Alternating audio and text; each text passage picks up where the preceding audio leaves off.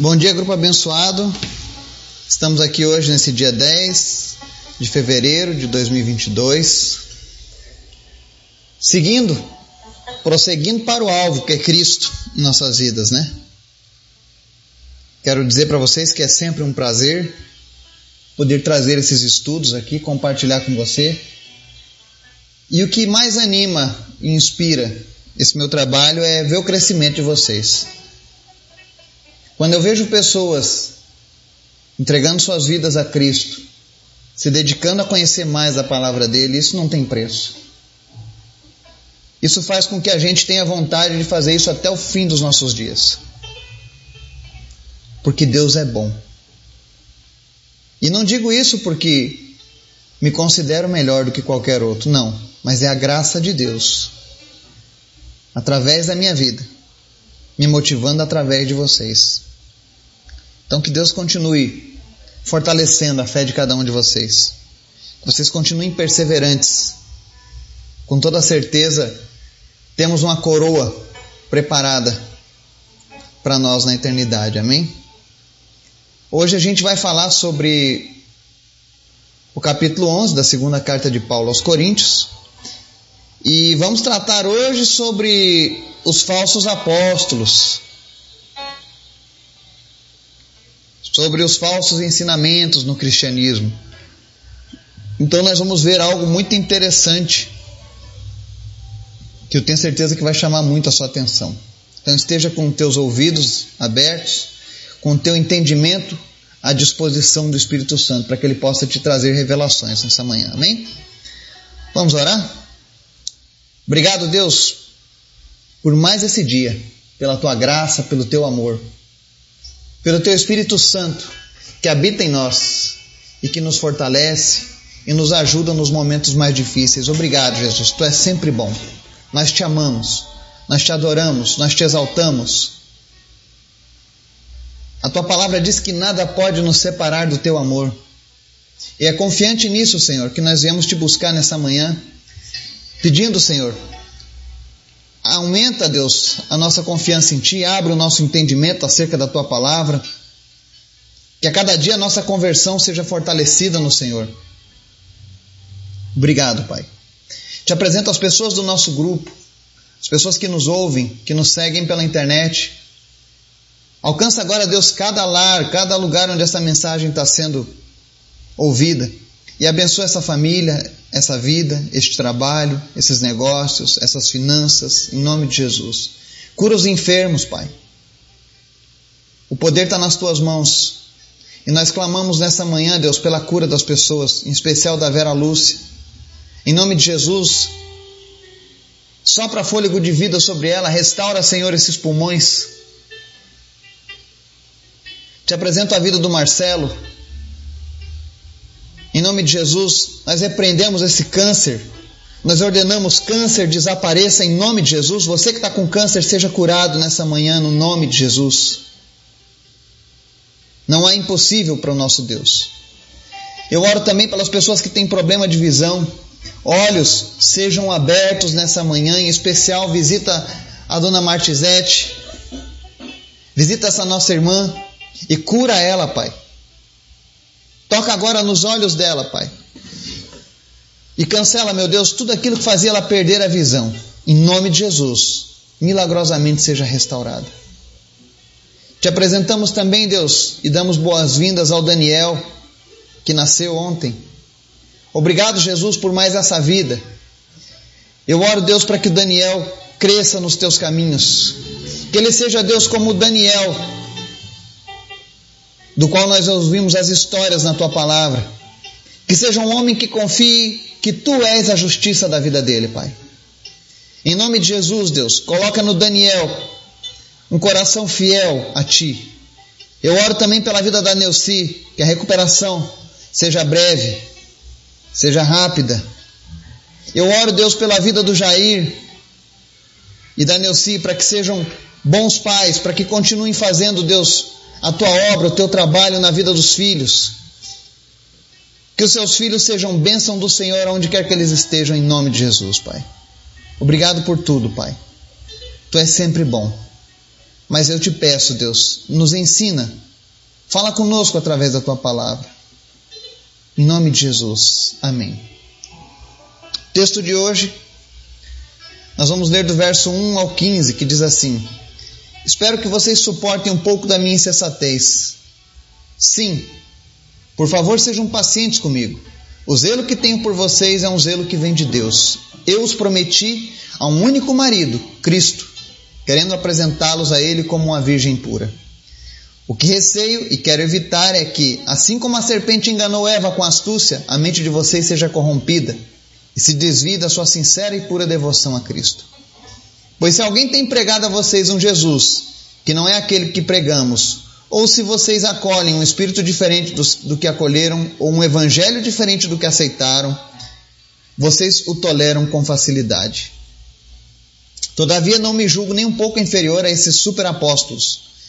Eu posso não ser um orador eloquente, contudo tenho conhecimento. De fato, já manifestamos isso a vocês em todo tipo de situação. Será que cometi algum pecado ao humilhar-me a fim de elevá-los, pregando a vocês gratuitamente o Evangelho de Deus? Despojei outras igrejas, recebendo delas sustento a fim de servi-los. Quando estive entre vocês e passei por alguma necessidade, não fui um peso para ninguém, pois os irmãos, quando vieram da Macedônia, supriram aquilo que eu necessitava.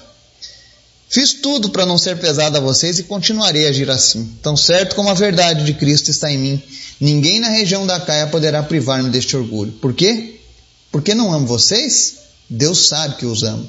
E continuarei fazendo o que faço, a fim de não dar oportunidade àqueles que desejam encontrar ocasião de serem considerados iguais a nós nas coisas de que se orgulham.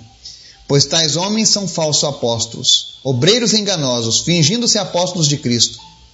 Isso não é de admirar, pois o próprio Satanás se disfarça de anjo de luz. Portanto, não é surpresa que os seus servos finjam ser servos da justiça. O fim deles será o que as suas ações merecem. Amém? Hoje a gente vai falar um pouco sobre os falsos apóstolos e como existem falsos apóstolos.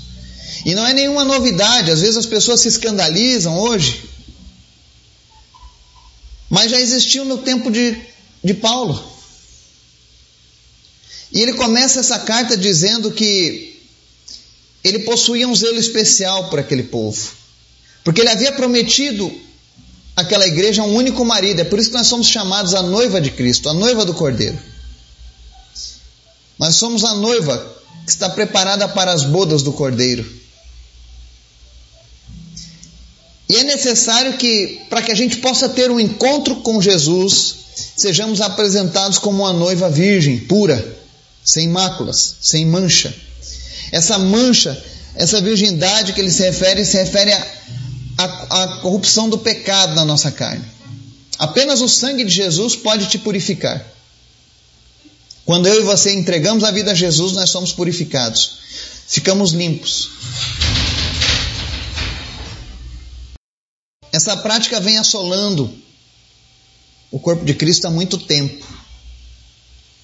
A de pessoas que vêm para Cristo, mas não querem viver a novidade de vida. E Paulo está dizendo: olha, eu prometi a ele entregar vocês como uma virgem pura. É por isso que existe uma responsabilidade especial na vida daqueles que são chamados para cuidar do povo de Deus. A Bíblia diz que eles vão de prestar contas diante de Deus por cada pessoa que eles cuidaram. Mas isso só vale para aqueles que cuidam. E é interessante que Paulo ele fala do, do receio que ele tem de que o povo daquela igreja, que ele zela tanto, seja enganado, assim como Eva foi enganada com a astúcia da serpente. E assim eles sejam corrompidos e se desviem da sincera e pura devoção a Cristo. E talvez você me, me diga que isso não é possível. Mas quando eu olho hoje tantas religiões que se apresentam como religiões cristãs e ensinam coisas que são diferentes daquilo que Deus nos pede. Eu vejo que a serpente continua enganando muitas pessoas. E o interesse da palavra de Deus é que você e eu não sejamos vítimas desse engano. Porque isso pode ser um, um, um preço muito alto a ser pago. No verso 5, no verso 4, aliás, ele diz assim: Se alguém tem pregado a vocês um Jesus que não é aquele que pregamos, ou acolhe um espírito diferente do que acolheram, ou um evangelho diferente do que aceitaram, vocês o toleram com facilidade, ou seja, vocês toleram o engano. É o que ele está dizendo à igreja, ao povo de Deus. Não aceite um Jesus diferente daquele que está sendo pregado nos evangelhos. Eu vi recentemente o povo tentando validar a ideia de um Jesus LGBT. Não é o Jesus que está sendo pregado na Bíblia. Um Jesus tolerante ao pecado não é o Jesus que está sendo pregado na Bíblia. Porque Jesus, por mais que ele ame, ele não tolera o pecado. Ele diz para aquela pecadora que foi salva, ele diz: "Olha, vá e não peques mais para que não te suceda coisa pior". Então, a todo momento, Jesus bate, de, bate forte contra o pecado. Se estão vendendo para você uma imagem de um Jesus que é só amor, mas não tem justiça, mas não tem confrontação com os teus pecados, esse Jesus não é o Jesus da Bíblia. Fuja dele. Não caia no engano. Aí ele segue. Ou se vocês acolhem um espírito diferente do que acolheram. Agora muitas pessoas podem ficar chateadas com o que eu vou dizer. Mas eu estou parafraseando Paulo. Se não for o Espírito Santo guia na sua vida, rejeite qualquer outro. Não existe espírito de Dr. Fritz, espírito de Emanuel, espírito de Maria, espírito de quem seja. O único espírito que podemos aceitar em nossas vidas é o Espírito Santo de Deus. Não acolha um espírito diferente desse. E não é o Eduardo quem está te dizendo isso. É o apóstolo Paulo inspirado pelo Espírito Santo. E se alguém tem alguma coisa contra essa verdade que está sendo anunciada, reclame com o autor que é Deus. Foi ele quem escreveu essa carta em primeiro lugar. E ele está dando um alerta, povo de Deus, fujam de outros espíritos que não sejam o Espírito Santo de Deus. E aí talvez você diga assim: ah, mas como assim? Todo espírito de luz é bom. Versos 14 e 15 diz assim: O próprio Satanás se disfarça de anjo de luz. Há muitos espíritos que se apresentam como espíritos de luz, mas é Satanás disfarçado. Entenda que Satanás é o pai da mentira. Quantas vezes ele se passa por pessoas que até mesmo já morreram, apenas para te enganar, apenas para te tirar do propósito, do caminho de Deus. É isso que ele faz. Então não caia nesse engano. Não vá nessa conversa de seguir espíritos. Se não for o Espírito Santo de Deus, que é consolador, que foi entregue para ficar conosco até o encontro com Cristo, saia disso. E agora nós vamos aqui ele dizendo assim: ou um evangelho diferente do que aceitaram. O que é um evangelho diferente do que aceitaram? Se tem algum evangelho que prega que você pode reencarnar, se tem algum evangelho que prega que as obras vão salvar você, se tem algum evangelho que prega que você precisa guardar um dia para ser salvo, se tem um evangelho que prega que a Bíblia não foi escrita apenas lá no Oriente, mas veio para a América. Fujam dessas coisas, porque isso é enganação do, do inimigo para a sua vida. Nós somos salvos através do sacrifício de Jesus. Apenas Jesus pode salvar. É isso que o Evangelho diz. Se alguém anunciar outro evangelho diferente desse, seja anátema, seja maldição. É o que a própria palavra de Deus diz. Tome muito cuidado também com esses apóstolos. Paulo diz aqui, grifado, né? Marcado na palavra no verso 5: Todavia não me julgo nem um pouco inferior a estes superapóstolos. Existem muitos superapóstolos nos nossos dias também. Pessoas que se intitulam, pessoas que se auto-recomendam, Então, cuidado com esses superapóstolos. Sempre houve na história falsos apóstolos. Essa história de que Fulano é o representante de Deus aqui na terra, o representante de Deus na terra é todo aquele que recebe Cristo como seu Senhor e Salvador. Não existe uma hierarquia. O apostolado não é uma hierarquia na fé. É um chamado.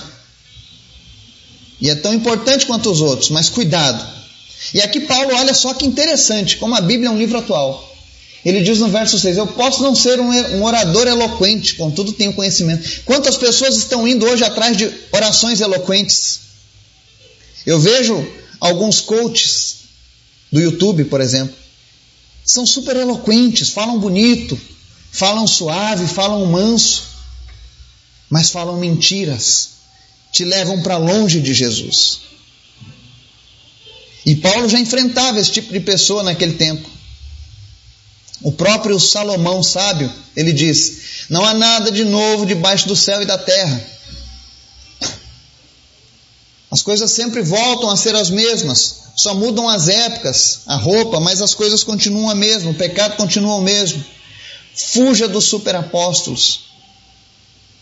Se alguém se intitula um apóstolo, vejam seus frutos. Será que ele zela pelo povo de Deus como Paulo zelava?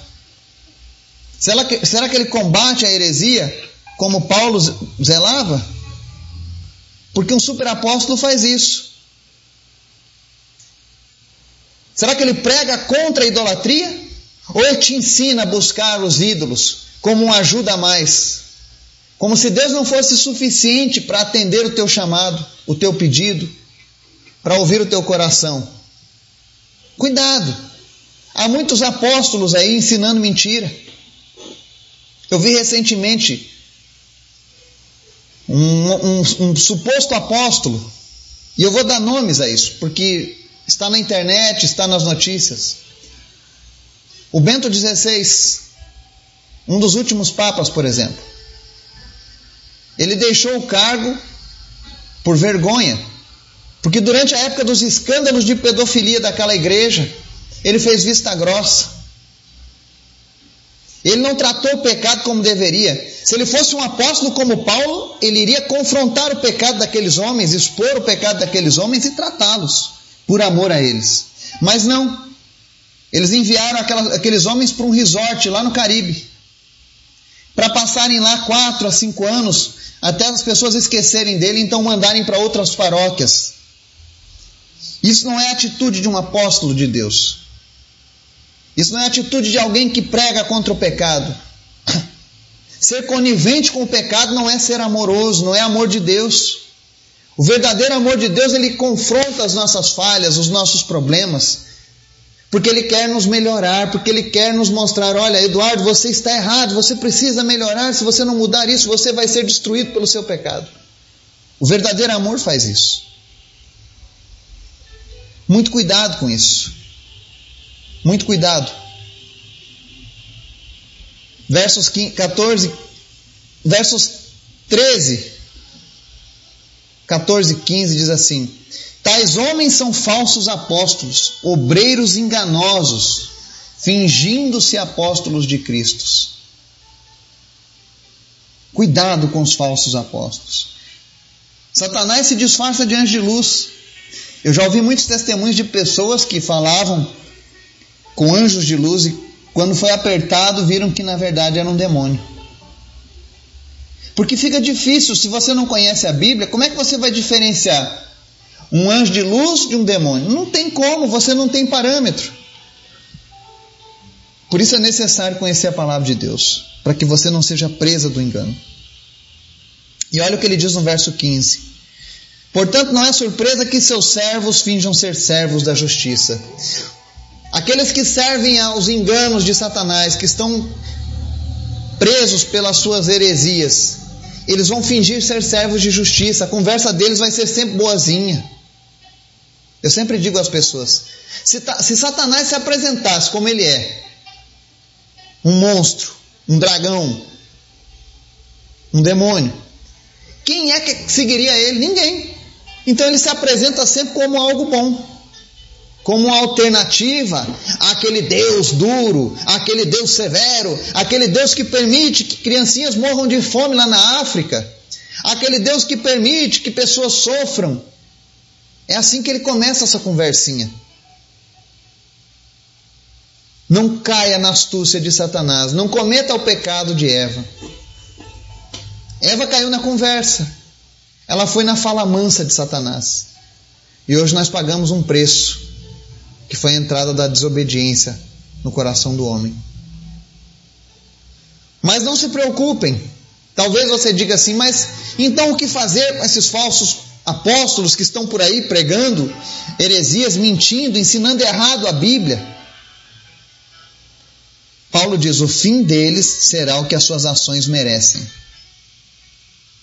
Todos serão julgados perante Deus. E aqueles que estão no engano, eu tenho pena deles.